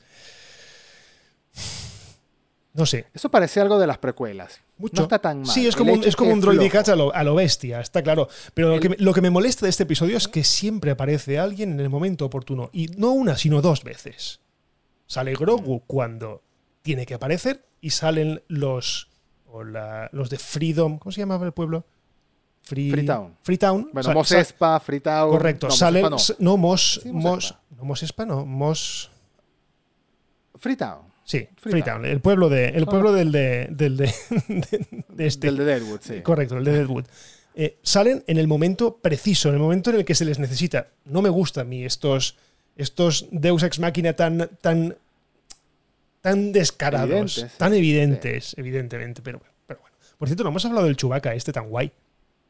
Ah, buenísimo. Black Qué chulo, eh. Muy chulo, muy buenísimo, chulo, buenísimo. muy Tiene, chulo. tiene buenas historias en los cómics recientes, los que ya son canon, Mm. los que publica Marvel directamente. Eh, es un recompensa que se ha enfrentado a Boba, ha trabajado codo a codo con Boba. Hay, hay mucha historia ahí. Y también siento que fue desaprovechado Totalmente. por completo. Es muy raro. Mira, te quería decir al respecto del episodio 7. Es tan raro que los episodios más flojos, con la excepción del 4, que no es de él, que es de otra persona, pero que los episodios más flojos sean los de Robert Rodríguez. El episodio 1, el episodio 3 y el episodio 7. Pero a mí no, Robert pero a mí no, porque Robert Rodríguez, eh, su estética es muy western. O sea, su manera de grabar es muy western, muy pausada, muy, muy lenta. Y realmente aquí es todo lo contrario, exigía todo lo contrario, algo rapidez. Ya todo lo contrario. Claro, y por eso te decía, el de la persecución de los de las motos creo que es suyo también y es, y es- y es muy lento. Entonces, yo creo que no ha sido el director. Yo creo que eh, esta serie ha sido más una condición de, de Robert Rodríguez para entrar en el universo de Star Wars. Mira lo que te digo. Que ha, sido, ser. que ha sido como, vale, yo os, os- os hago un par de episodios de The Mandalorian, entro dentro del, del, del universo de Star Wars para daros nombre, pero me dais una serie. O me dejáis jugar con una serie. Mejor que me dais. Me dejáis Puede jugar. Puede ser, sí. Y lo cual es extraño porque el episodio 6 de Mandalorian, temporada 2, donde Boba Fett recupera su armadura, eso sí era el Boba Fett que yo esperaba. Un tipo implacable, rudo, con cara de, de pocos amigos. Claro, pero fíjate, pero fíjate en la acción. Destruye Stormtroopers Claro, de una manera muy dura. pero no se mueve, pero la acción no se mueve de un sitio determinado. Es ahí. La serie pasa en, Claro. en- en- en un metro, en un kilómetro, en menos de un kilómetro cuadrado y no se mueve de ahí la, la- la acción y por lo tanto él, su manera de grabar puede recrearse de esa manera. Es más pistolero, más, más de. pero- a Time México y sí, eso. correcto, pero en este caso eh, las, las escenas de, de persecución, este último episodio, por ejemplo, tenía la acción localizada en muchos sitios. No sabe llevarnos de un sitio a otro. De hecho, de repente Buen aparece punto. el Rancor, eh, un Rancor haciendo de King Kong, evidentemente, porque ya he leído por ahí, ¿no? Las, las- las referencias, la- el gran homenaje a King Kong, por favor, o sea. Es un Rancor. Recomendaste que no, que no lo notaste. No, no, no, no. Menos mal, que, menos mal que me lo dijeron, porque si no, no hubiese pensado jamás que eso era un homenaje a King Kong. Me moló mucho el Rancor, ver al Rancor eh, montado por Boba Fett. Lo tenía clarísimo desde el momento en el que se lo dice, que, que solo me falta montar un Rancor o algo así, dice. He montado bestias 10 veces más grandes. Efectivamente. Haciendo Eh, referencia al especial de Navidad animado en el que monta un sí, mitosaurio. correcto. Sí, ¿no? sí, un dinosaurio así como raro, sí. un mitosaurio. Pero lo que tú dices, podría haber salvado la fiesta muchísimo antes con la plancha, con el Sly Slave 1, con su nave. O sea, Sí, tengo más claro que el sí. agua. Es como la persecución. ¿Por qué no voló en el jetpack y agarró el mayordomo de, las dos colas que tienen los Twi'leks y se lo llevó por ahí? No, que porque, porque quería dejárselo a sus subordinados, quizás. Es un tema de jerarquía. no lo sé. No sé. Está todo, está todo lleno de una. Y eso, y eso que del final me gustó, la manera de, de luchar de ellos dos, porque al final son mandalorianos, tienen un montón de Ah, gadgets, tienen un montón de cositas escondidas, y me gustó mucho. Que yo, por cierto, no sé de dónde saca los misiles de la espalda, porque si tira uno, ¿dónde consigue más? ¿No? Es muy grande. es muy grande. Buena idea. Buena idea. Eso, Eh, eso sí que me gustó. pues- pero en general eh, vi que la serie acabó en ninguna parte. La serie acabó en, ninguna ni- parte. en ninguna parte y no me ofreció una escena por los créditos que me diese ganas de seguir enganchado más allá de porque yo soy fan y sé que voy a tragarme cualquier cosa. Y con esto, la conclusión que saco al final es que no son infalibles. Filoni y Favreau no son infalibles. Los creíamos infalibles porque evidentemente vienen de darnos maravillas como The Clone Wars, vienen de darnos maravillas como Rebels, como The Bad Batch, que es una grandísima serie, muy infravalorada dentro del, del imaginario colectivo, pero muy, muy, Sí. muy maravillosa. Pero son, no son infalibles. La pueden cagar y de hecho yo creo que aquí la han cagado. Y además la han cagado por una cosa. Esa adición del, de Manda- del Mandaloriano en esos dos episodios, mm, mucha gente no está viendo de Bad Batch, ay perdón, de, de Book of Boba Fett, no la está viendo. Y probablemente cuando empiece la tercera y no haya visto esto dirá, ¿por qué están juntos estos dos? No lo entiendo. Te está obligando, porque al final no la llames Boba Fett, llámala de Mandalorian 2.5, porque al final es lo que es. Es de Mandalorian 2.5, porque esos dos episodios, que a nosotros nos han encantado porque somos seguidores acérrimos de toda la línea temporal, van a liar a muchísima gente. The creo. Book of Dave Filoni lo llamé yo. Sí. El Filoniver- el Filoniverso, que también te he escuchado por ahí. The Book of Dave Filoni porque al final lo que hizo fue conectar las otras series con esta cuando se dio cuenta que el personaje no daba para más. Pero No ¿tú, te crees que ha sido algo, desarrollándolo a él solo? ¿tú te crees que ha sido algo ¿Mm? improvisado o formaba parte del plan directamente? Mm, improvisar como tal. Yo no lo creo, porque no- son decisiones que se hacen un año antes cuando están rodando. Claro, porque yo puedo entender eso en una serie, digamos, a la vieja usanza de network, de estas que van rodando casi casi eh, al día, ¿no? Pero a lo mejor ruedan Sí. una cosa hoy y se emite de aquí tres semanas. Entonces pueden Sí, un una poco, telenovela. pueden un poco ir eh, viendo el, el, la reacción de la gente, pero aquí yo creo que, y lo he leído bastante, bastante gente que dice que esto eran episodios de otra, de la otra, de, de Mandalorian y los han metido aquí porque han visto que no tenía, que no tenía fuerza. Yo no lo creo, porque además es que el último episodio No tendría sentido. enlaza, no tendría sentido. siete- claro, no ten- Exacto. porque están ellos ahí entonces. No lo sé, pero No sé. si ha sido forma que forma parte de un plan, ha sido un plan un poco torpe. Creo yo, un poco torpe. En dado caso, lo que te aceptaría, y aún así no lo creo porque así no funcionan las producciones de este tipo de series, en dado caso, quizás la escena de mando en el planeta donde está el planeta Halo. Qué, este qué maravilla de planeta. Posiblemente eso tendría más sentido, pero el resto no, porque las conexiones están ahí muy claras con, con of Boba. Para mí que fue un tema de cuando estaban desarrollando la serie, dijeron, ya contamos todo el flashback de Boba, ahora tenemos un enfrentamiento entre criminales, pero se nos acabó Claro, lo hacer- sesudo. Hacer cinco episodios solo es muy poquito. A lo mejor. ¿eh? Exacto. Necesitamos algo que nos deje a la gente entusiasmados de lo siguiente. Porque Y en vez de meterle una escena postcrédito, lo metemos dentro de la serie. Porque Obi-Wan, ¿cuántas, embargo- cuántas tendrá? ¿Mm? Creo que seis, ¿no? Obi-Wan tiene siete. Siete episodios Siete también. episodios. Vale, vale. O ocho. ¿Sí? O seis. Ya va, yo tengo... Creo que, sí- creo que no seis. ¿eh? Creo que seis. Me, me suena Creo que que era muy corta, porque además es collo- eh, rollo formato película, ¿sabes? Que al final va a ser una, Sí. una película partida en seis trocitos. Ahora, yo antes del final definitivo de la serie, antes del episodio 7, yo tenía claro en mi cabeza lo que pensaba que iba a pasar, que todo este era, iba a ser un lado, una, un mundo, o sea, que la onda del filoniverso es explorar el lado criminal de Star Wars a través de los ojos de estos personajes. Por ejemplo, siempre está la gran pregunta, si ya el imperio no manda, ¿quién financia el imperio? ¿Cómo se financia el imperio? Fácilmente pueden decir que se financia mediante el tráfico de especias, ¿no? No sería el primer gobierno corrupto. no sería el primer narcogobierno. pero- no sé cómo pero seguimos, decir. seguimos sin ver para qué sirve la especia. ¿No? O Pero sea. Sí, Es un contrabando, Sí, podemos decir sí. que es droga, que es algo. Sea para lo que sea, es algo que se mueve en el mercado. sí, y que, y que financia, y que financia algo, está claro. Está claro que sí. Entonces, si me mostraban algo criminal a gran escala, un Crimson Dawn en la serie de Boba Fett, también podría me- mostrármelo en otra serie que la gente se olvida que existe y yo me, yo me olvido que existo y que vamos a ver pronto, que es la serie de Cassian Andor, que incluso ya le te- confirmaron una temporada 2 sin haber estrenado la primera. Entonces, ¿qué vamos a ver en Cassian Andor? Que se desarrolla más o menos, Antes de, antes, de, antes de Rogue One. sí, antes de Rogue One, después de episodio 3, durante Rebels, por ahí, podríamos ver esa conexión que tú dices con Kira. Sí. Podríamos ver a Cassian Andor entre el mundo criminal, no solo entre los, el imperio, Sí, porque además Eh, él, coque- él coquetea, él, él lo vemos que coquetea un poquito con el, no con el lado oscuro, sino que es un poquito malo al principio de la película. De, es, de- de es Rogue hacer One. lo que haga falta, no importa lo sucio que sea. Sí, eso, eso. Eso es lo- uno de los mejores aspectos de Rogue One, que los rebeldes no eran tan limpios y tan puros como pensábamos, ¿no? Tienen que hacer trabajo sucio también. Claro. Eh, todo eso podía decir, bueno, me pueden conectar a Andor por el lado criminal, lo pueden desarrollar por ahí, cómo sobrevivió el Crimson Dawn después de Maul, cómo ascendió Kira, en, en Boba Fett también tenemos a los criminales, y por ahí va, por ahí va la cosa. Quizás Tron es financiado por esta gente, entonces lo conectas con Ahsoka. Todo eso en mi cabeza me lo estoy imaginando fantástico, y no, quedó como que eran los Pikes y ya. Y No ya. tiene sentido.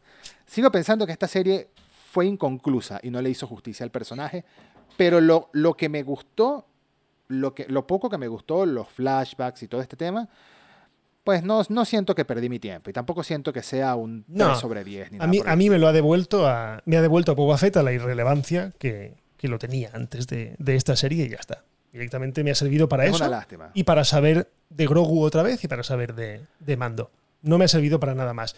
Me ha servido para tener más ganas de ver ahora a Ahsoka, de ver, bueno, yo imagino que no tendrá prácticamente nada que ver. La serie de Ahsoka sigo teniendo muchísimas ganas de verla, por lo que te digo, soy muy pesado, pero es que te puedo enseñar aquí los tres libros de Thrawn, el cómic de Thrawn, o sea, todo lo de Thrawn, porque es de verdad gente que escucha esto y que no sois súper seguidores de Star Wars. El personaje de Thrawn es el tío más fascinante que ha parido el universo de Star Wars en la vida. O sea, en la vida. Es el más fascinante de todos. O sea, Como villano es uno de los mejores, sin duda. y su, y su voz, cuando le vimos, cuando le pusimos voz en, en The Clone Wars, por el amor. No, ¿en ¿Clone Wars o en Rebels? Rebels. En Rebels. Rebels. Yo estoy cruzando los dedos porque contraten a Lars Mikkelsen. Tiene la edad, tiene el perfil. Debería ya ser- dijeron que van a contratar de Gran Inquisidor a... Pero eso es para Obi-Wan. Eso es para Obi-Wan. Eso es para Obi-Wan.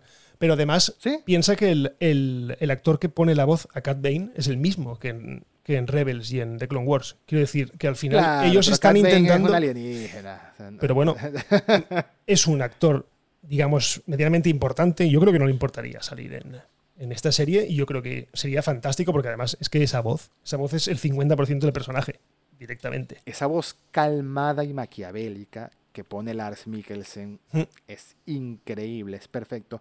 Y me gusta porque, eh, no tanto, iba a decir Filoni, pero Filoni sí, hoy en día, pero antes también hemos visto a Star Wars, a Lucasfilm, que respete el legado de las series Clone Wars y todo. Por ejemplo, en Solo, cuando aparece esos cinco segundos que aparece Darth Maul, o mejor dicho, Maul solamente Ujú. para ese entonces, pues ya no era Sith, el cuerpo lo pone Ray Park, que es el mismo actor que le dio vida en, en, En el 1, en el episodio en 1. el fan- Amenaza Fantasma, exacto, en el episodio 1. Pero la voz se la pone Sam Witwer, que, Que es el que le da la voz y la- Rebels, Sí. y le da el alma al personaje, porque Maul se volvió un personaje increíble, fue en las series animadas. Y porque Ray Park, no Entonces- sabe, y porque Ray Park no sabe hablar. Exacto. Era un artista marcial con escenas de acción. De hecho, el actor que ponen en la primera película a darle voz a Ray Park. No, no, es él. Ay, es otro actor, No. es otro actor famoso. Es él, ¿no? Bueno, no, no es tan famoso. No habla. Sam no, Witwer no. ¿No habla Ray Park? No, no habla ¿En Ray la, Park, en la amenaza fantasma? Ah, no. No, lo voy a, lo voy a buscar. Me mientras- acabas de antes joder- que te me acabas de joder Lo la voy a buscar infancia. porque es un actor, es un actor reconocido. Eh, pero sí, tengo, tengo grandes expectativas, sobre todo con, con Kenobi, que nos va a dar. Eso va a ser un festival de fanservice. Sí. Un festival de fanservice de tipo. eh, tenemos a. Tenemos a Hayden Christensen mostrando la cara, tenemos a Darth Vader, tenemos al Gran Inquisidor. Y, no desca- este y ojo, no descarto a Soka. No la No deberíamos descartar a Ahsoka. No la descarto. ¿Cierto? Yo no, no la descartaría para nada. Sí que es verdad que ya tuvimos el encuentro entre Obi-Wan, eh, perdón, entre Ahsoka y Darth Vader en, en, en Rebels. En. Rebels, que fue maravilloso. Ese encuentro fue maravilloso, pero no la descarto. Y tengo muchas ganas de verla, pese a que a mí, la verdad es que otra vuelta otra vez a los orígenes de los Skywalker, entre comillas, me da un poco de pereza.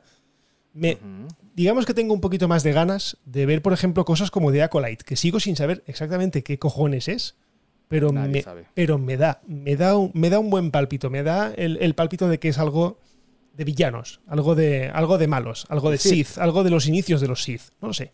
No sé si Dark Plagueis, no sé si, no lo sé, un joven Palpatine, no lo sé. Pero me gusta. ¿Te sabe quién es o No qué? lo sé tampoco. Sí, ya, ya averigüé quién era, ya averigüé quién era. Peter Serafinovich. No, ese lo conoce su madre y su una- padre. ¿eh? Ah, es que tendría que, tendría que buscar dónde sale. Yo sé que lo he visto en películas de comedias ridículas. Eh, The Tick, La Garrapata, la serie de Amazon Prime, aparentemente. Ah, es ese- ese del traje azul, ¿no? Para ver, sí. puede que sea el del traje azul. Sí, es el del traje azul. Sí, él. sí, sí. Es el del traje azul, exacto. Ahí está. Pero es un actor medio, medio random soso, solo que él fue el que puso la voz en, en La amenaza fantasma. Las, muy las tres, las tres frases, ¿no? Las tres frases que dice, más o menos. Sí, sí. Y Ray Park estaba encargado de darle este, el rostro y eso. De hecho, de hecho se- George Lucas aparentemente quería un diseño más extravagante de Darth Maul, pero cuando vio que Ray Park te podía pegar 70 piruetas en el aire sin necesidad de cables ni nada, Claro. dijo, "No, de- déjenme lo menos No lo carguen tanto. No, lo carguemos tanto. para que el tipo haga estas cosas que está increíble. Sí, sí, sí. Pues sí, no sé, no sé qué más podamos añadir, Hugo, pero Yo creo que esta digo- no, mere- no merece más. Merece que hagamos una especie de paréntesis y que esperemos a mayo para ver qué nos ofrece qué nos ofrece Obi-Wan, porque además va a ser la última serie de este año, sin contar la segunda temporada no, de, Andor, de- Andor, Andor ¿también sale este año también. ¿Está fechada para este año? O sea que está para este año. o sea que sí. queda- Es que tiene, tiene tiempísimo grabada. La grabaron antes de que Novia. es verdad. No sé por qué no la han estrenado. Queda Andor, queda Obi-Wan y queda creo que la segunda temporada de The Bad Batch. Sí. creo que también. Sí. Y ya está, no tenemos más Star Wars este año, así que, bueno, yo mantengo mi moderado optimismo con, con Star Wars. Sí que es verdad que me preocupa un poco, ya lo dije en un episodio del, del podcast, me preocupa el futuro en el cine. No me preocupa tanto en la tele, pero en el cine me preocupa porque yo creo que el- la manera de contar historias ahora de Star Wars le va más el rollo episódico que no el rollo de dos horas sentado en una butaca del cine, creo yo. Y, que el, y que el próximo episodio sean dos años. No. No, no, ya no va, Va a ser, ya no, va- ya no va a ser, creo yo. Creo que ya no va a ser, ¿no? O, o sí. Creo que No, o sea, me refiero a que la pausa de que entró una película y Ah, no. también le puede afectar un poco. No estamos, no estamos en Marvel que te sacan cuatro al año. Claro, es distinto. Pero es que Star Wars yo creo que no puede entrar en esa dinámica de, de estrenos de películas porque al final no tiene un universo que lo tiene, pero no lo tiene a día de hoy tan, tan rico o que interese tanto. Porque al final son los Jedi, por un lado, estamos intentando abrir el campo con el crimen y con los mandalorianos y yo creo que a partir de aquí es cuando se puede desarrollar un poco más, pero no creo, no veo a corto plazo en el cine eh, volviendo Star Wars, al menos de una manera importante, creo. No, después Se de... supone ¿Cuál tocaría ahora? la película ¿La de Taika Waititi? de- ¿O la de Kevin Feige? No, ni siquiera. La de Patty, la de Patty Jenkins. No, esa se, esa se canceló. No, volvió. ¿Cómo volvió? Volvió, volvió. ¿Sí? Volvió, sí. El tema es que ella no tenía tiempo porque estaba haciendo Cleopatra y Wonder Woman 3. Pero se ha dejado y dejó de Cleopatra. lado, Es verdad, se ha dejado dejó de- Cleopatra. se ha dejado Cleopatra y ahora volvió a. Se me olvidó el nombre. eh, Rebels. Era Rogue Squadron. Fighters, No, no, no, Rogue, Rogue Squadron. Rogue Squadron. Rogue Squadron, ¿qué es Se eso? llamaba como el videojuego. Em, y Rangers of the New Republic, por supuesto, desde que cancelaron a la actriz, cancelaron Eso la se serie. fue, se fue. a a- menos, a menos que sea Cobb Band el nuevo que va a tomar ese papel. ¿Por qué no? No, yo, creo que ya dijo, esta Kathleen Kennedy dijo que no. Que Rangers of the New Republic estaba totalmente cancelada y que no. Sí, y que no tendría entraba. sentido. No, No. tendría sentido. Ninguno. Y ninguno. Cobb Band se va a quedar ahí con su gente. Esa sí es su gente. Esa es otra. Esa es otra. Se me olvidó decir eso. Boba Fett todo el tiempo, my people, my people. Esa no es tu people. Tu people son los clones. Tu people, people es, en dado no, caso. tu people es nadie. Tu padre. los tu, cazarrecompensas. tu- tu sea, padre, y ya está. ¿Cómo que tu, cómo que tu people? Se acaba de llegar a ese planeta. No entiendo. Pero bueno. Ah, sí, siento que no le hizo justicia al personaje, pero los momentos buenos que tuvo me dejaron satisfecho. ¿Y qué momentos son esos? Todo el tema con los Tusken, para mi parecer, ¿no? Todo el tema con los Tusken, eh, dejando de lado el tema de Luke y Mando. Todo el tema con los Tusken. Y he dicho tres veces el tema con los Tusken porque estoy pensando en lo otro. Y por supuesto, la escena de combate entre Mando y Boba con el resto fue de los mejores momentos de la serie. De resto, Ya esto está. pudo haber sido. Así como metieron dos episodios de Mandalorian en la serie de Boba Fett, pudieron haber sido dos episodios de Boba Fett en la serie de Mandalorian. Efectivamente. Fácilmente. Total, totalmente. Además, hubiese sido muchísimo menos forzado que esta. y no hubiésemos, y no hubiésemos perdido el hilo del Mandaloriano. Y... Pero bueno, también yo creo que está la urgencia de sacar algo de Star Wars cada X tiempo. No tenemos serie de Marvel, tenemos Star Wars. No tenemos serie de Marvel, Star Wars. Al final van jugando Y un poco con- Pedrito, Pedrito Pascal está muy ocupado últimamente. Pedrito Pascal está haciendo, que- está haciendo The Last of Us. Y, está, y estará haciendo otras cosas porque yo estoy convencido que Pedro no puso un pie en el set de rodaje para Boba Fett. Ninguna de estas escenas Yo fue él. creo que no. Ese señor grabó en un micrófono en no, Los por- Ángeles. no porque además salió una foto el otro día eh, de él rodando eh, escenas de voz con un cojín en la mano. Haciendo como que tiene a Grogu en la, en, en la mano, o sea que en el brazo. Yo dudo muchísimo Sí. que ese cuerpo sea él. Pero bueno, Clara- claramente todas estas escenas, esté o no esté él, regraban su voz en voice off. En voice on off sí, en porque voice se, oye, porque oiría, se seguro. oiría- se oiría raro, pero dudo que sea Se él, además, porque además no enseña la cara. Además le pegan la bronca por haber enseñado la cara. O sea que aún le dan más argumentos para no salir, para solo poner Sí. la voz. O sea que directamente 100%. Sí, y yo creo Y, que y lo ponen en, el, en los créditos como, porque, como pusieron a Mark Hamill, por respeto, porque es su cara. Sí. O porque es su voz. porque es su voz. Pero él no está ahí. No, y, y yo creo que además eh, Pedro Pascal está ahora ya está metido en Disney, estará coqueteando a ver si lo meten en el UCM, porque yo creo que es de los pocos Bueno, ya- actores. Ya, estuvo en DC. Estuvo- en Wonder Woman 2. ah, bueno, sí, pero eso ha sido como Sí, una piedra, eso- como una piedra en el camino. Yo creo que a él le interesa ¿Quién, meterse quién no en se Marvel. cambia de, de casa cada rato? Nada, nada más ahora que se viene Patty Jenkins, se traerá a Gal Gadot y será la nueva Capitana Marvel de otro universo o lo que sea, ¿sabes? Christian Bale de Batman, ahora villano en Thor 4. Sí, todos se pueden saltar. Eso, no pasa saltar la- nada, no pasa nada. La, cerca. Nada. No, no sé, Bueno. mientras más películas, más feliz. Yo creo que hemos hecho un episodio más largo que los episodios de, de, de The Book of Boba Fett. O sea, yo creo que más de lo que merecía, inclusive. Pero bueno, pero pero bueno, es que valía la pena hablar del contexto general y de lo que esperamos del futuro también. sí, también es verdad. Bueno, yo creo que lo podemos dejar aquí porque nos, yo quería hacerlo de menos de una hora y estamos en una hora y veinte. Es que te enrollas como las persianas, de verdad, ¿eh? Cuando nos juntamos nos enrollamos mucho. Ojo. Mucho, mucho, mucho. Nada, muchísimas gracias por, una vez más, por dejarte caer por el podcast, porque la verdad es que ando un poco liado estos días, un poco también de bajón con el podcast y con, con todo en general, porque el trabajo cuando es muy, muy agobiante te cuesta sacar tiempo para, para hacerlo. quita la energía. Sí, pero bueno, también una charrita de estas de vez en cuando no viene nada mal, sobre todo para cambiar impresiones y sobre todo para que tú me defiendas a un personaje que yo a día de hoy considero irrelevante. Sigo considerando irrelevante. Boba Fett es Ese- un muñeco y ya está. Esa es mi nostalgia que habla y ese es el cariño incondicional. Pero la serie como tal, como digo, no puedo defenderla lo suficiente porque dejó muchísimo que desear. Esa es la realidad. Mm. Pero nada, un placer estar acá de nuevo. Y cuando quieras nos volvemos a juntar, ya sea en tu casa o sea en la mía, Correcto. para seguir charlando. ¿eh? Efectivamente. Bueno, muchas gracias. Y a vosotros, lo de siempre, muchísimas gracias por estar ahí. Eh, nos escuchamos en el próximo episodio de Cosas Random. Una vez más, os lo digo, suscribíos, dejad valoraciones, lo que queráis, compartid el podcast porque al final es la mejor manera para que lleguemos a todo el mundo. Y lo dicho, un abrazo y adiós.